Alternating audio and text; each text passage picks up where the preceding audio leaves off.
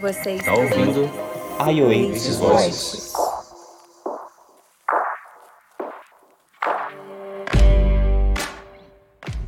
Fala pessoal, eu sou o Gilson. Nós estamos aqui no iOasis Voice, o nosso podcast oficial e hoje eu tô aqui com o Rafa, com o Neto e com a Maria Carol. Nós vamos discutir um assunto bem interessante que é pensar fora da caixa. Ei, pessoal, boa noite. Eu sou a Maria Carol, apaixonada por inovação e doida para conversar com vocês aqui hoje um pouquinho sobre como pensar fora da caixa. Fala, pessoal. Eu sou o Rafa. Sejam bem-vindos. Vai ser um prazer aí participar com vocês ao longo dos podcasts. Pessoal, sou o Neto. Muito feliz com a iniciativa da gente começar a gravar o podcast da Oasis. Espero que o time me convide para outras edições do podcast. Vamos lá.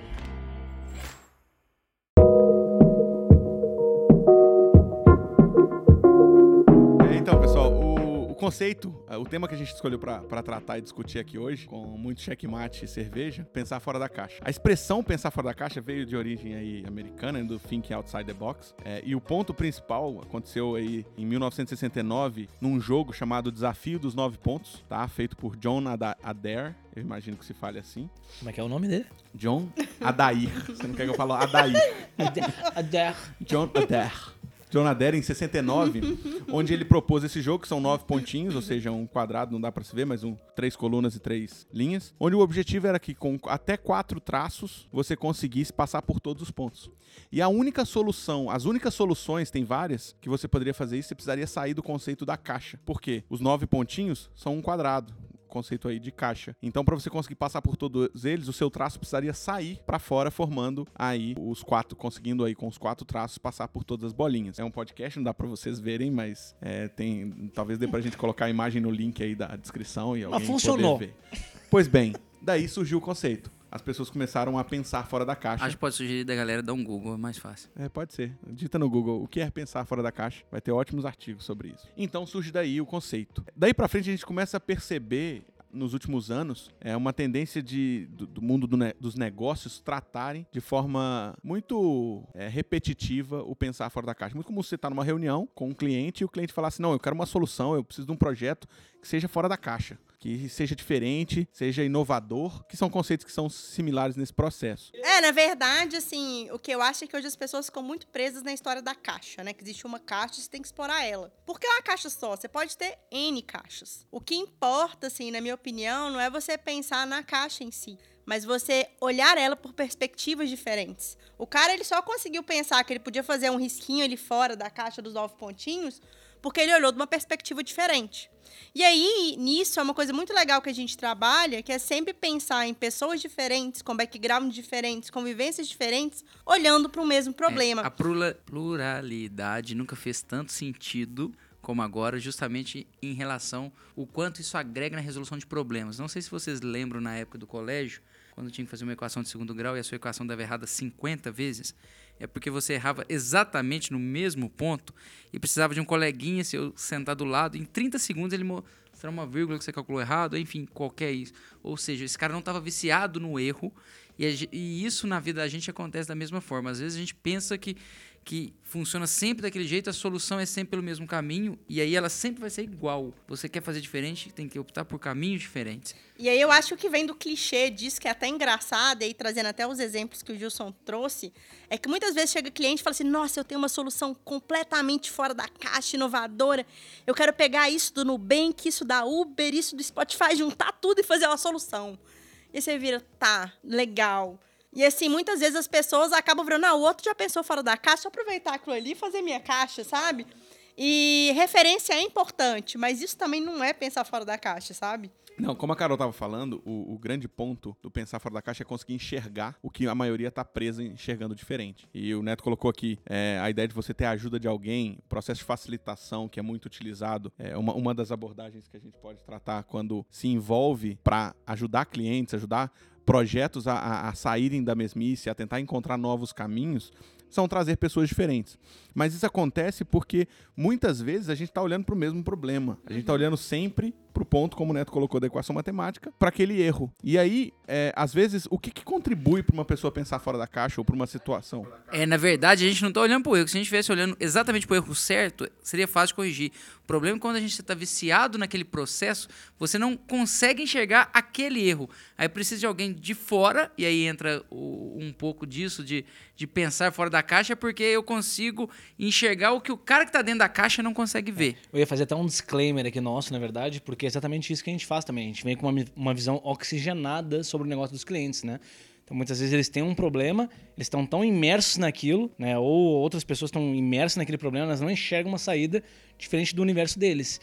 E a gente chega com uma visão sem aqueles mesmos problemas, né? Sem aquelas travas. E a gente chega ali para meio que conectar algumas peças e pensar de uma forma diferente, né? Exatamente. Isso é uma coisa muito legal que o, que o design thinking traz, que é a questão de você trazer empatia para dentro do processo. Que isso é uma ferramenta muito legal para te ajudar a, a pensar por uma perspectiva diferente, né? Colocar o usuário no centro, pensar através de outros olhares, pensar através de outras dinâmicas, de outras vivências, né? Viver coisa diferente, buscar coisa diferente, isso ajuda nessa oxigenação, né? E quanto mais oxigenado você tá, mais fácil é de você conseguir olhar por ângulos que vão te trazer resultados que não seriam iguais se você estivesse no mesmo, no mesmo direcionamento. É, eu acho legal, inclusive, que não necessariamente utilizando técnicas e métodos. Óbvio, os, os, métodos ajudam muito nesse processo de construção, mas eu acredito muito que existem pessoas que, de forma empírica, utilizam esses métodos sem saber que esses métodos existem. Exatamente. Por exemplo, do, do, do, é, do usuário no centro, mas que lá no interiorzinho, um senhorzinho lá da pipoca, ele pensa no usuário no centro das coisas e pensa na dinâmica ele da pipoca dele. ele nunca ouviu falar disso, mas eles. No, no, se você entender como ele faz para fazer tanto sucesso com o carrinho de pipoca dele, você vai entender que ele pensa naquele, naquela criança que compra pipoca na praça. Então ele tem aquilo ali é, de forma natural e às vezes ele pensa em soluções diferentes. É, o povo brinca muito, ah, o brasileiro precisa ser estudado, as invenções e tal, porque é, é um povo muito resiliente e muito criativo.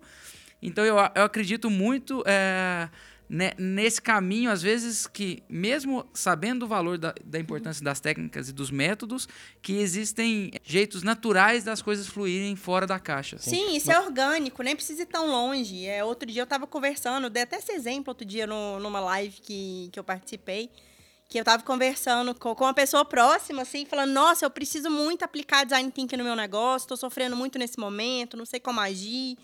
Eu fui lá, olhei minha base, liguei pessoa por pessoa, conversei. Ô, oh, gente, assim não dá, não, mãe. Uh, disclaimer, para quem não está aqui nesse momento. As pessoas estão me zoando só porque eu falei da live. Mas tudo Não, cara, fica tranquilo. Você é uma, uma fica tranquila. Eu, eu, eu, comentei isso no, no sofá do Jô também semana passada, mas tá tudo certo. E sofá do Jô mais não, né? Sofá do Jô não tem mais não, tem uns 15 anos, é. Bom, mas tudo bem. O que eu ia falar é o seguinte: ela estava comentando que ela estava com, querendo entender como aplicar o design thinking dentro do conceito de negócio dela, porque ela estava no momento que precisava se reinventar. Ela falou: olha, eu já olhei minha base toda, liguei para cliente por cliente, peguei um tanto de feedback, comecei a testar ferramentas diferentes, promoções diferentes para ver qual que era mais aderente, que eu conseguiria ter um aumento no volume de assinaturas do meu negócio e tal.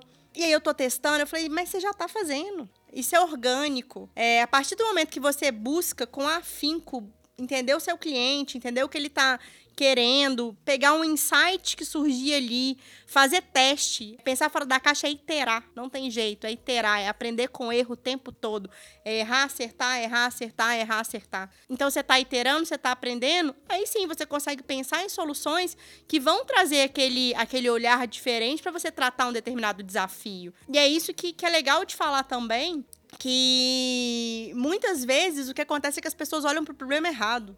Né? O problema, ele pode ser quebrado em vários problemas pequenos que você pode pensar ali um de cada vez para chegar concordo. naquele pro, problema grande. A gente já viu isso né? em muitos workshops que a gente, que a gente trabalhou, do cliente estar tá focado num, num, num, ponto em que ele acredita ser o maior problema. Durante os nossos testes, as nossas pesquisas, a gente descobre que o cliente está preocupado com outro completamente diferente. E isso acontece na nossa cliente, casa. Você fala no caso do usuário, né? Usuário ou Sim. quem seja o cliente daquele, daquele, daquele produto, daquele, daquele projeto em si.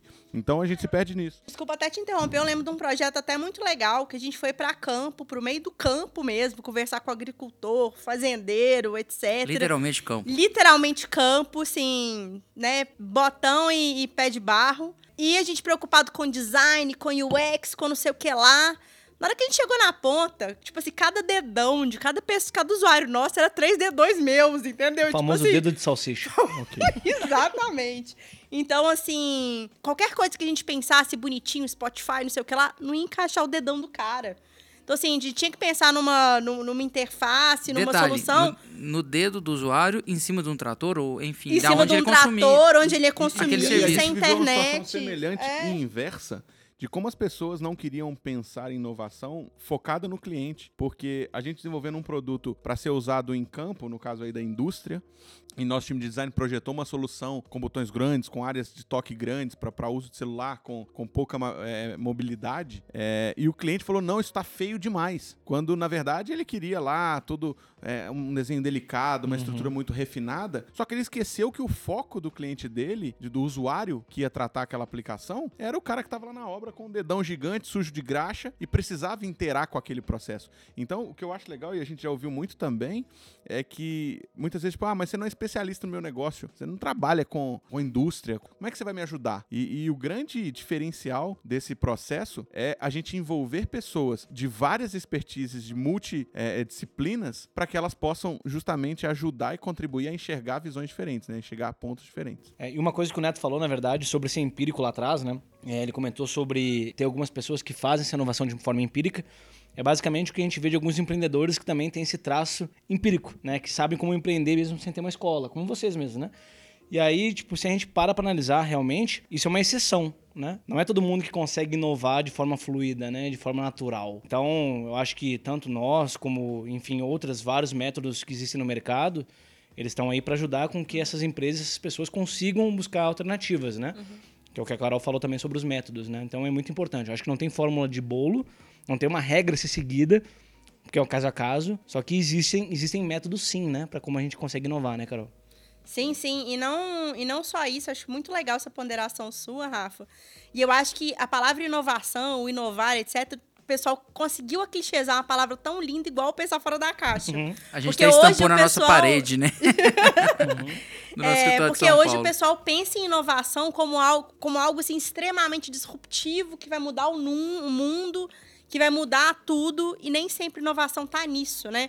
A inovação ela pode estar nas pequenas coisas e nas pequenas mudanças. Na verdade, eu acredito que as, inova as melhores inovações estão em fazer o simples bem feito, porque é difícil Uhum. demais. Muito. Fazer o complexo é muito fácil. O simples bem feito é muito difícil. Concordo plenamente. É muito difícil. Ô, Carol, e um termo que a gente tem escutado diariamente é transformação digital. Acho que isso vem sendo tratado já tem alguns anos. E eu queria trazer aqui: transformação digital, pensar fora na caixa, inovação, é tudo a mesma coisa? Bom, isso é uma pergunta capciosa, como É, diria meu pergun- pai. Pergunta difícil, né, Gilson? Pergunta... Botou na parede! Gilson tá achando que ele é vestibular. Não é. Brincadeira. Eu não acho que é tudo a mesma coisa. Eu acho que tem olhares diferentes para cada um deles, mas querendo, mas, mas de alguma forma todos eles estão conectados. Né? Você ter um olhar ali diferente, você conseguir inovar, você se transformar é, digitalmente, tudo isso está conectado de alguma forma. Eu acredito que a gente tem é, uma inovação que pode acontecer dentro da caixa. E geralmente ela é uma, uma ainda é inovação, inovação, né? incremental. Sim, E inovações fora da caixa, que elas serão, de alguma forma, um pouco mais disruptiva. Mas eu acho, como a Carol também, que é, são complementos de, de, de- de assuntos semelhantes. exatamente. Parte ao fim. É, exatamente. A transformação digital ela é um meio. É um meio de fazer isso acontecer. Ela pode ser um meio. Mas cada um tem sua particularidade, né? Você pode ter inovação. Acho que muito legal o que você falou, de poder inovar dentro da caixa, inovar fora da caixa, usar a caixa para inovar. Então, assim. Jogar a caixa fora. Jogar a caixa fora. Quebrar Que e achar que refazer vai. com É, mas eu. tortas, igual o e falou. me preocupa um pouco essa questão da transformação digital, porque entrou num outro clichê tão grande quanto pensar a camisa também, né? É, pensar fora da caixa, entra naquele, naquela commodity de palavras que devem ser usadas num texto bonitinho dentro do Medium, e, e, e ela se confunde com digitalização ou com outras coisas, e as pessoas acham que tem que imputar tecnologia em várias coisas. Óbvio, a partir de- desse momento onde a gente vive numa era pós-digital, as pessoas precisam entender que tecnologia é vantagem competitiva em praticamente todas as frentes. Mas não necessariamente a inovação está ligada a um processo de tecnologia. Às vezes, inovações extremamente simples, numa mudança de fluxo, ou numa mudança de layout, enfim, ou uma a coisa que não é. inovação em si, o, o próprio conceito do termo, que é transformar, é mudar, é fazer diferente, não necessariamente está envolvido com tecnologia, não necessariamente está envolvido com nenhum tipo de, de, de, de processo. Mas sim, a gente pode usar a transformação digital para inovar em várias outras áreas, em, em vários processos. É, não, na verdade, a, a minha crítica está só é, no uso excessivo da palavra e aplicando de forma errada e a pessoa morrer abraçado com aquilo. Sim. Achando que ter tecnologia na solução do problema Uhum. é sempre as- o, o o- o sinal de sucesso e não é. Às E vezes. que a inovação está diretamente Tá ali. vinculada à digitalização daquele processo, Mas não é assim. É a questão dos termos que ficam também muito massificados, né? Uhum. É o sair fora da caixa, o vestir a camisa da empresa. Esses termos todos eles vão massificando e eles vão se perdendo, né? Então qualquer coisa parece que abrange isso também, né, pra empresa.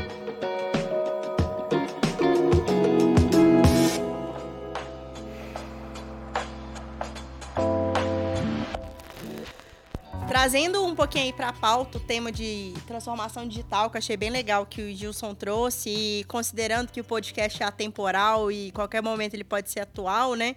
Eu acho que vale falar um pouco do, do, do momento que a gente está vivendo, em que a transformação digital ela, ela veio com uma força muito grande para que empresas, pessoas, relações, etc., pudessem se adaptar a um momento de isolamento social. Todos vocês estão ouvindo aqui agora provavelmente passaram por isso, né? Ou quem sabe daqui a 10 anos as pessoas não vão ter passado por isso e vão É estar ouvindo o nosso podcast. Só contextualizando, a gente está gravando esse podcast no meio de uma pandemia, todo mundo de máscara.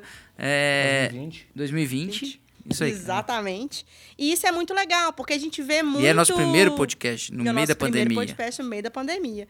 E é muito legal que a gente vê exatamente isso. Muitas empresas aí usando dessa transformação digital ou não, né? Muitas outras é, usando só de, de meios analógicos mesmo para conseguir se reinventar nesse momento. Para conseguir inovar e sobreviver. Sim, inovação muitas vezes vem do instinto de sobrevivência, assim como a humanidade fez desde seus primórdios, né? Tava vendo uma, uma questão que estavam falando que alguns atos né, da sociedade transformam toda a humanidade, né? E uma delas é a guerra, né? Então, quando a gente tem guerra, as coisas aceleram. Quando a gente tem uma pandemia. Então, o que a gente está vivendo hoje, que era às vezes previsto para a gente evoluir em 10 anos, a gente vai evoluir às vezes em um ou dois. Então, as coisas vão acelerar. Empresas que não previam qualquer movimentação tecnológica, elas já estão atentando para isso. Ou seja, se elas não se movimentarem, talvez elas não existam daqui a 5 anos. 10 Sim, anos. ho- hoje o, Rafa mesmo. leu, o Rafa leu meus pensamentos, porque eu ia falar exatamente isso, é, dentro de, um, de uma ótica um pouquinho diferente, que é, as inovações ou qualquer grande evolução é, acontece fora da zona de conforto. E geralmente a gente só sai de zona de conforto, só sai da zona de conforto em situações de guerra, de crise. Que a gente é obrigado a que a gente é sair. obrigado a sair. Grandes transformações que a gente teve no- em alguns mercados, como o próprio Uber, o Airbnb, foram, foram empresas que surgiram pós-crise 2008, Uhum. que foi uma crise financeira muito grande e que impactou vários mercados. E aí, depois dessa crise, novos mercados surgiram. Então a gente não sabe o que vai acontecer amanhã. O, o, o, fato é que a transformação digital, é, esse processo de inovar usando as ferramentas digitais, é, estão aí, na verdade elas já estão no mercado há anos, né? É, vários anos você já vê empresas é, se transformando digitalmente, mas mais do que nunca com a pandemia do Covid, fez com que as empresas passassem a- a necessitar isso Sim. Como forma de sobrevivência. Exato. Fora as novas tecnologias que vão surgir, né? A gente mirou tanto o touch, daqui a pouco a gente Sim. vai mirar o touchless, né? A gente não ter o toque, Exatamente. né? Então, assim, a gente vai vivendo e vai se adaptando com coisas que a gente não consegue nem imaginar. Daqui a 10 anos a sociedade pode ser totalmente diferente, né? É, É e uma coisa que é legal, que a gente tá agora na onda do novo normal, né? Tá todo Nossa. mundo falando do novo normal, novo normal, É o sair da normal, caixa novo 2.0. normal. É o É sair da, da caixa 2.0, exatamente. E eu, Pensar da particularmente, aí dando uma, uma opinião muito pessoal, assim, minha, é, eu acho que as pessoas vão continuar sendo as pessoas. Elas vão querer abraçar, se relacionar, fazer. Agora, o que a gente aprendeu nesse período, o que a gente evoluiu digitalmente, o que a gente evoluiu em termos de relações, isso é legado. Então, assim, eu acredito que o, que o. Talvez que vocês já estão aí no novo normal, né?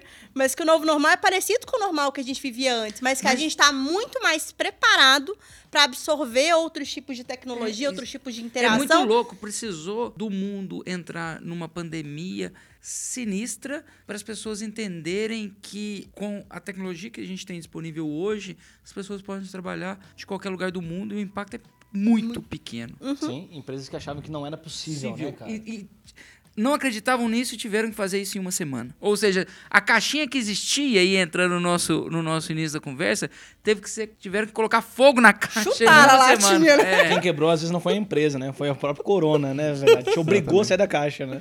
Exatamente. E, e- e um ponto, é, acho que interessante dentro do que a Carol estava falando, e eu ouvi ontem na palestra do, do Ricardo Amorim, ele comentando que as pessoas têm falado demais dos aspectos em relação ao que vai mudar. E a Carol puxou aqui, é um fato importante de se considerar. O que não vai mudar na sociedade. O ser humano continua tendo necessidades básicas. Claro que a pirâmide de Maslow lá pode sofrer mudanças, porque a gente passa a, a consumir de maneira diferente, mas... Como a internet necess- já mudou. Exatamente, como a internet mudou lá atrás. E vem o 5G também, pra mudar tudo de novo, né? E aí as o- a forma de consumo continua mudando. Mas é interessante pensar que as necessidades básicas do ser humano continuam as mesmas, se relacionar, se alimentar, sabe? Tudo isso vai se Ter manter. lazer, né? E as empresas e os negócios vão precisar se reinventar, inovar e pensar fora da caixa para conseguir conviver com as situações do novo normal, entendeu? Mas mantendo a mesma entrega. Os mesmos consumos vão se manter, as mesmas necessidades.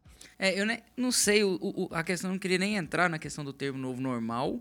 Não, por favor, até porque É, eu, assim, eu acho, mas eu acho que pós-pandemia, depois de tudo passado, muitas mudanças em termos de experiência e evolução, 10, 20, 30 anos acelerados aí, antecipados, mas que a essência do ser humano vai voltar a ser exatamente a mesma, do contato. é, Exato. vou dar um, um exemplo é, temporal, apesar do nosso de ser um podcast, mas é, as, as cidades que estão reabrindo, as coisas estão voltando exatamente a mesma. Na Europa, a gente está vendo filas nas lojas para comprar, o desespero das pessoas consumirem nos shoppings, justamente para suprir uma, uma necessidade, uma, uma vontade reprimida de dois, três meses. Às vezes nem é uma necessidade, mas é um desejo reprimido de, de fazer determinada coisa. Então, eu acho que esse novo normal ele não vai existir nesse futuro, porque as pessoas elas são as mesmas, apesar de ter passado por um processo de evolução pesadíssimo. O que eu acho é exatamente isso. Até a questão do novo normal, quando eu fui, quando eu fui falar, até brincando um pouco com o termo,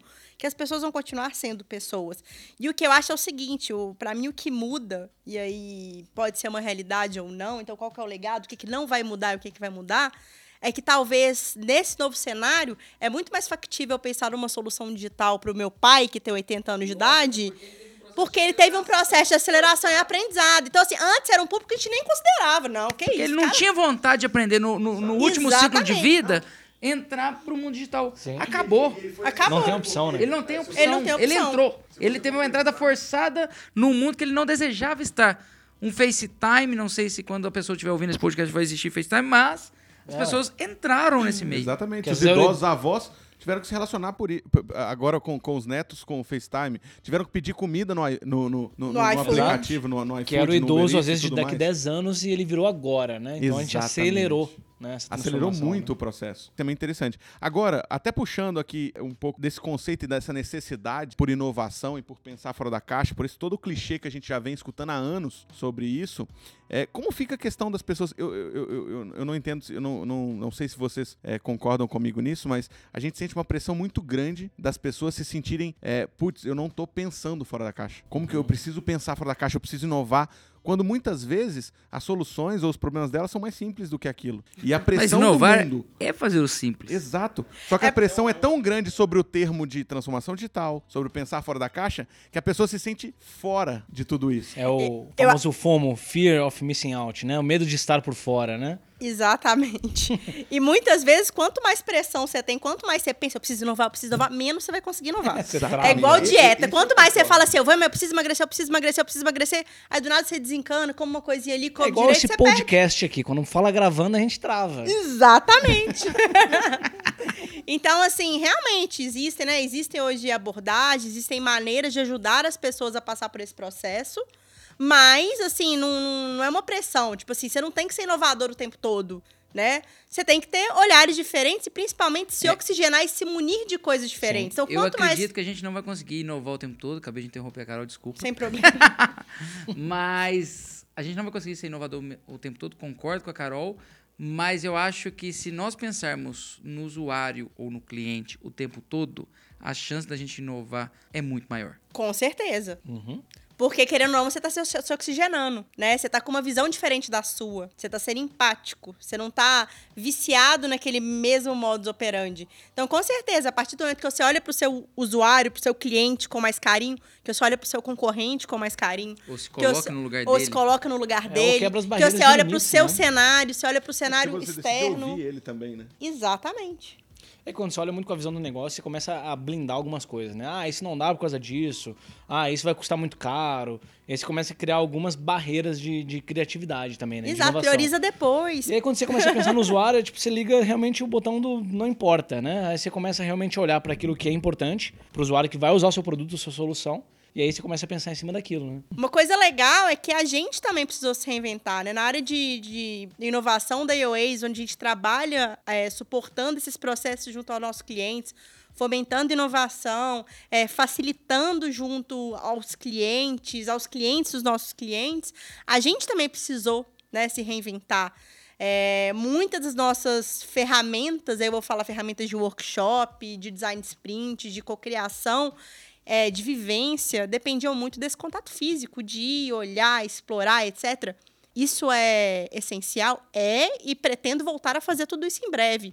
Mas hoje a gente tem meios diferentes para fazer isso. Isso foi um legado muito legal. E que a gente precisou se reinventar e adaptar. A gente acertou de primeira? Não.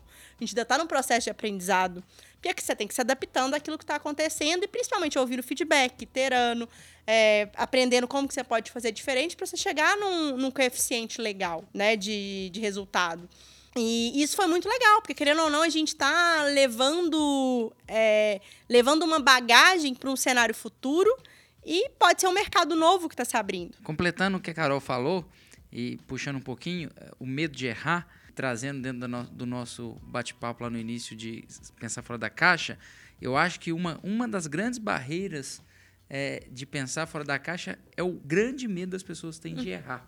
E o digital trouxe um pouco isso, melhorou um pouco isso, porque às vezes errar no digital é mais barato, pensando naquelas empresas low by design lá atrás, que são empresas, sei lá, construir uma planta de petróleo, uma petrolífera era caríssimo, e no digital você faz aquilo, se não deu certo, você joga fora rápido, reconstrói, enfim. Mas o conceito que o digital trouxe, é, ele serve para o mundo físico também, da gente entender o quanto é importante perder o medo de errar. Isso É, ajuda as nos processos que de que inovação. elas nem Ninguém- sempre têm as respostas, né? Sim. Exato. Porque as coisas não vão acontecer de primeira. Sim. Não, e que foi Mas eu muito acho que é um legal. mindset muito brasileiro também, né? Porque lá fora não é tão, tão mal visto errar, né?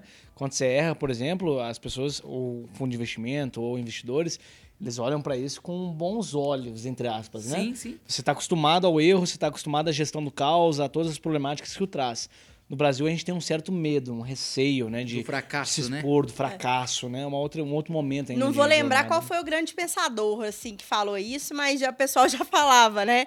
É, eu quero que minha equipe erre, quero que minha, minha empresa erre, mas que ela não cometa os mesmos erros. É, apanhar É, na mesma isso aí. esquina. Apanhar na vezes, mesma esquina e já, já, como é que fala? Já dizia o... Lá na roça. lá na Já, roça, fala, "Pô, já dizia o mesma pessoal, o ser humano é o único animal que tropeça Mas- na mesma mas, pedra exemplo, duas Carol- vezes. Essa Mujica, se eu não me engano. É. Mas, por exemplo, Carol, se não houver. Olha, a Carol toca uma área totalmente ligada à inovação. Se não tivéssemos um contexto de pandemia, quando a área teria dado um passo de inovação de tentar fazer facilitações 100% remotas, visto que a gente tem clientes é, em mais de 10 países, por exemplo? Neto, não sei. Não sei te falar o quando. Eu sei que a gente já estava explorando algumas coisas. Várias da na nossa etapa de imersão, a gente tem entrevista com o cliente, tem uma, uma parte etnográfica e um pouquinho mais forte. A gente já estava testando Até porque é né, São Paulo algumas também, né? coisas por conta de São Paulo, BH, etc. Então já estava testando. Agora, eu não sei se eu teria um cliente super parceiro igual a gente teve que falava assim: vamos testar tudo 100% remoto. Se der certo, deu. Se não deu, se não der, a gente aprendeu. Eu ia até fazer uma conexão com o que o Gilson falou antes do FOMO, né? O, o medo de estar por fora, né? Hoje eu fui cortar o cabelo, na verdade, e aí eu botei álcool gel em tudo, né? Botei na mão, dentro da orelha, em tudo, assim, na nuca, tudo que era possível. E aí esse, esse barbeiro ele perguntou assim: "Ah, sua empresa tá trabalhando de casa?" Eu falei: "Não, tá todo mundo de casa, quase 200 pessoas lá em casa e tudo mais, né?" E aí ele falou assim: "Não, mas funciona bem para vocês?" Eu falei: "Super funciona." E aí ele começou a debater comigo, né? Quando eu falei que era, obviamente, a gente falava muito de inovação e como a gente transformava as empresas digitalmente. Ele começou a perguntar como que eu achava que a empresa dele, que é uma barbearia, né, pequena, tradicional de bairro, poderia pensar no futuro, como é que ele poderia trazer o negócio dele para o meio digital. Que legal. E aí a gente começa a ver que essa latência desse problema que a gente tem hoje vai despertar isso em muitas outras cabeças. E que da- talvez daqui para frente isso tudo mude, né? Porque é o início. Né? Hoje a gente É tem um igual a momento questão do idoso, né? né? Cês- Ele foi forçado a fazer isso. Ele não, É, não ele foi no tempo olhou. dele, não foi no tempo dele. Não, ele nunca tinha pensado. De repente ele se vê obrigado a pensar em algo que pode ser diferente do que ele fazia, né? Isso, e o que é muito legal é que acho que nesse momento que trouxe pra gente não foi só nem só a diminuição do, do medo de errar, mas foi a abertura pro erro. E aí, tanto da gente quanto de cliente. Então, assim, o cliente estava disposto a testar um método novo, a testar uma maneira diferente de conduzir as coisas, a testar um resultado diferente. Resultados foram muito bons, mas o aprendizado foi melhor ainda, sabe?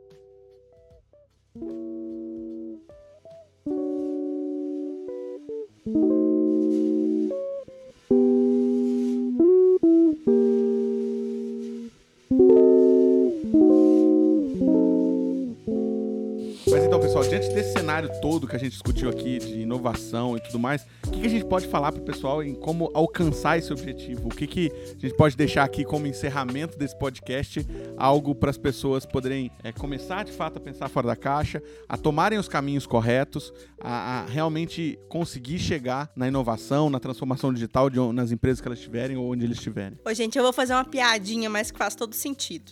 Tá, eu acho que pra gente continuar inovando e tudo mais, é a piadinha da Tebilu. Busque conhecimento, busque ver coisas diferentes, busque entender coisas diferentes. Se coloque no lugar do outro, se coloque no lugar do seu cliente, do seu concorrente, do seu contexto, porque assim você tá munido de informações pra te ajudar a pensar para uma perspectiva que vai te levar para um caminho que não é o caminho do mesmo, da mesmice do cotidiano, Concordo sabe? demais. É parar de pensar no eu quero, eu gosto e pensar no que, que meu cliente precisa, né? O que, que o novo momento realmente precisa que eu Exatamente. ofereça, né? E eu não Olhe deixaria por de falar- outros olhares. Acho que é muito isso. Olhe por outros olhares. Tipo E eu assim, não deixaria de falar, experimente. Eu acho que as pessoas precisam experimentar mais e viver as situações diferentes, os problemas diferentes, Sem medo de errar. sem medo de errar, porque só assim elas vão conseguir pensar fora da caixa, ou só assim elas vão conseguir alcançar o de fato o objetivo final delas, transformando a sua empresa, inovando ou mudando aquilo que é necessário. É, tem uma palavra, tem uma frase um pouco clichê, mas que eu acho super legal pro, pro momento e pro assunto.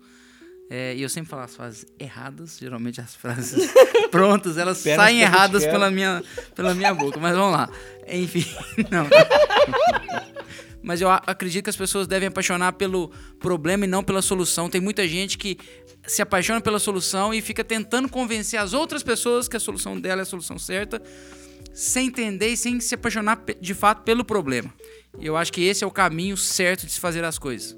com cer- Exatamente. Você não ter apego àquilo que você já tem como pré-concebido, como seu sonho, te ajuda a você fazer aquilo que efetivamente vai ser grandioso pro seu desafio, né? Pro seu problema. Então é muito importante ter essa visão e não estar apegado às ideias.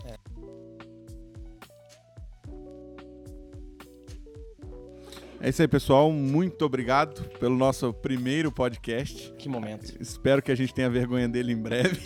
Teremos. Legal, e um canal de comunicação que foi inclusive acelerado por esse novo contexto também, né? Exatamente. Já existe há alguns anos, mas ah, a construção desses conteúdos com mais intensidade foi intensificada agora nessa fase que a Com gente está vivendo. E eu acho super legal que é um uma nova forma das pessoas consumirem conteúdo, independente do lugar que elas estejam. É, e que seja como a gente fez aqui, né? Que seja uma inovação de forma divertida também, que seja algo prazeroso. Com certeza, tem que ser prazeroso, porque se não for, você não coloca amor naquilo, né?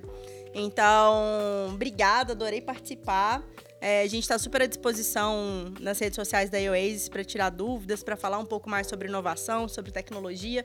Nos procurem, estamos aí de braços abertos para receber toda a comunidade. Então é isso aí, pessoal. Muito obrigado pela participação aqui. Rafa, Neto, Carol. E até o próximo programa. A gente se vê. Isso aí, pessoal. Valeu, muito obrigado. Até a próxima. Feliz da participação, espero que me convidem mais algumas vezes. Obrigado, pessoal. Valeu demais. Obrigado, gente. Um prazerão estar aqui essa noite falando com vocês e espero participar de outras para discutir outros assuntos legais. Esse aí foi o primeiro é, Voices. E até a próxima.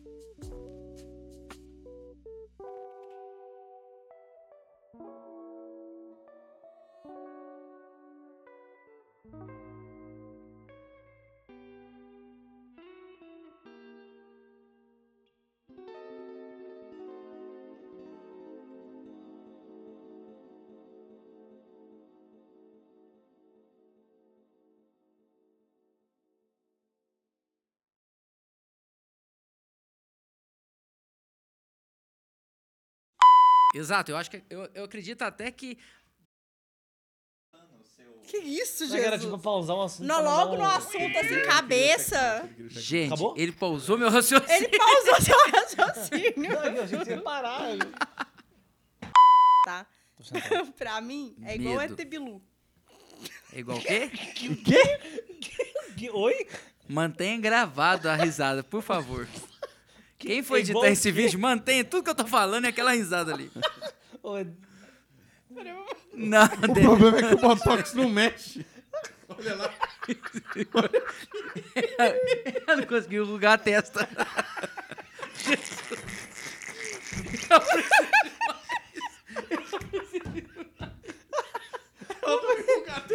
Pensando bem, cancela a gravação. Pensa porque te quero, mas Água as pessoas têm muito hábito de apaixonar pela solução e não pelo problema. Pelo problema. Gente, eu vou ter que gravar de novo. As pessoas têm muito hábito de apaixonar. Gente, e o timing, vamos. Peraí, velho. Os caras tão bêbados. Eu já...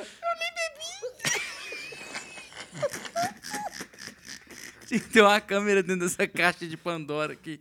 Vai lá, Neto. As pessoas.